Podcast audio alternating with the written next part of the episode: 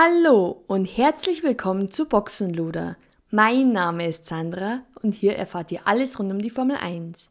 Ich möchte euch noch kurz einige News mitteilen, bevor wir zum letzten Rennwochenende der Saison kommen. 2024 wird das Sprintformat angeblich erneut umgebaut. Die Trennung zwischen Sprint und Grand Prix soll noch deutlicher werden. Einen konkreten Beschluss gibt es derzeit noch nicht. Lufteinlässe für Fahrer. Um einen erneuten Hitzekoller wie in Katar zu verhindern, wurde das technische Reglement geändert. Ein zusätzlicher Lufteinlass soll besseren Fluss zum Fahrer erlauben. Letzter Tag für Teamchef-Legende Franz Toast. Für Franz Toast war es nach 18 Jahren der letzte Tag an der Rennstrecke als Teamchef bei Alpha Tauri am Sonntag. Die Mechaniker standen alle Spalier und bedankten sich bei ihm. Wer in der Saison gut aufgepasst hat, dem ist es bestimmt schon aufgefallen. Das letzte Cockpit bei Williams ist noch nicht vergeben. James Vowles, der Teamchef von Williams, äußerte sich immer wieder sehr zuversichtlich Sargent gegenüber. Jedoch äußerte sich Sargent in einem Interview vor kurzem, ob er zuversichtlich sei, auch 2024 dabei zu sein, folgendermaßen.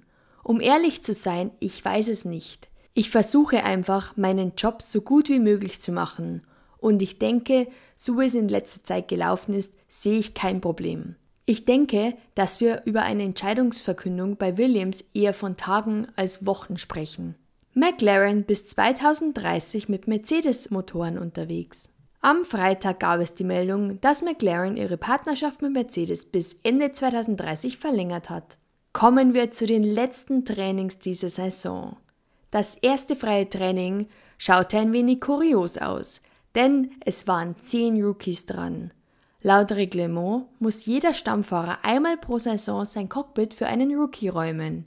Russell fuhr die Bestzeit, dahinter überraschend Felipe Drogovic im Aston Martin und Daniel Ricciardo. Es gab fast einen Zwischenfall zwischen Jack Dohan und Logan Sargent.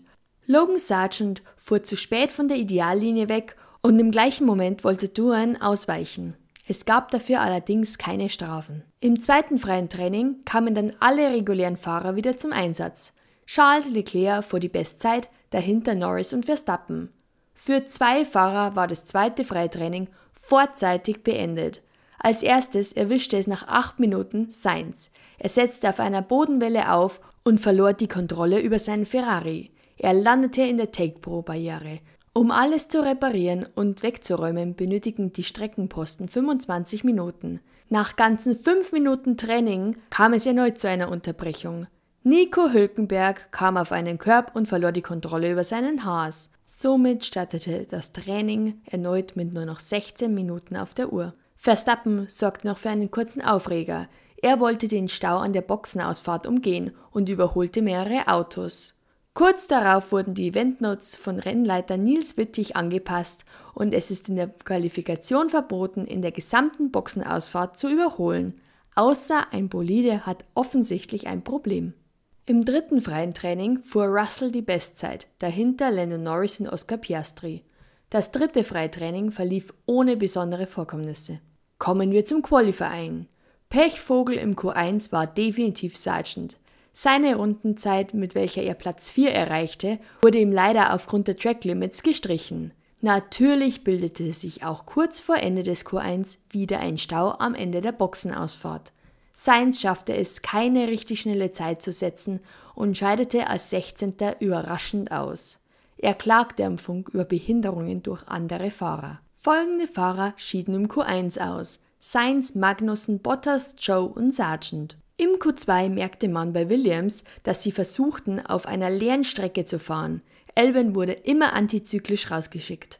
Allerdings verschaffte ihm diese Strategie auch leider nur den 14. Platz. Enttäuschend lief es außerdem für Ricardo, der auf Platz 15 landete, und für Hamilton. Er konnte nur auf Platz 11 fahren. Folgende Fahrer schieden im Q2 aus. Hamilton, Ocon, Stroll, Albon und Ricardo.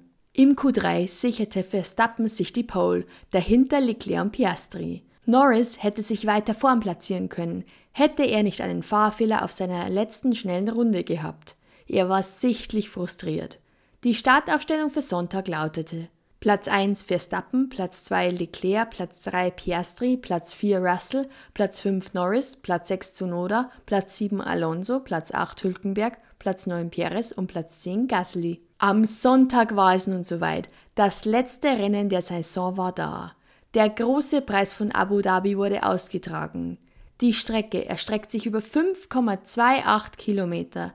Das Rennen wurde am Yas Marina Circuit ausgetragen und ging über 58 Runden mit zwei DRS-Zonen. Verstappen und Leclerc hatten beide einen guten Start. Hülkenberg jedoch gar nicht. Am Start verlor er gleich drei Plätze. Norris überholte gleich am Start Russell und ein paar Runden später auch noch seinen Teamkollegen Piastri.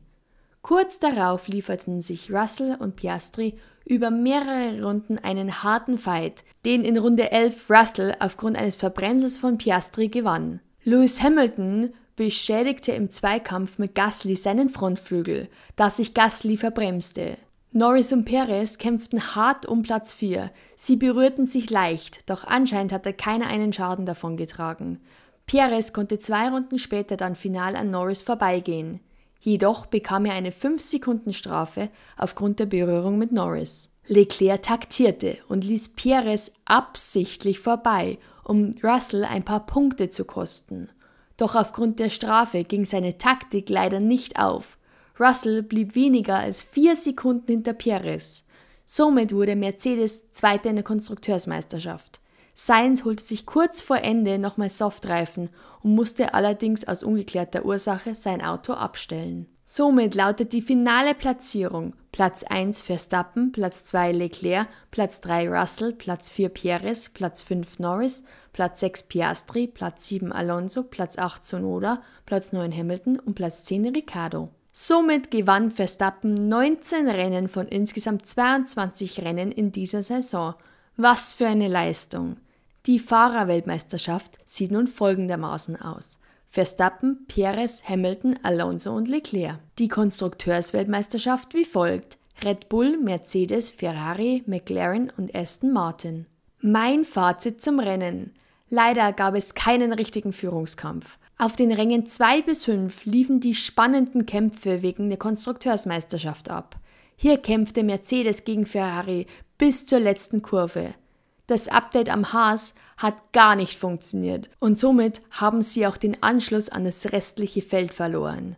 Dadurch, dass das Update anscheinend genauso schlecht war wie das alte Fahrzeug, lässt es nichts Gutes für die nächste Saison erahnen. Haas wurde letzter in der Konstrukteursweltmeisterschaft. Nun geht's in die Winterpause, doch ich rate euch, meinen Kanal zu abonnieren, da ich euch auch während der Winterpause auf dem Laufenden halten werde. So, das war's mit der 33. Folge. Ich hoffe, euch hat es genauso viel Spaß gemacht wie mir.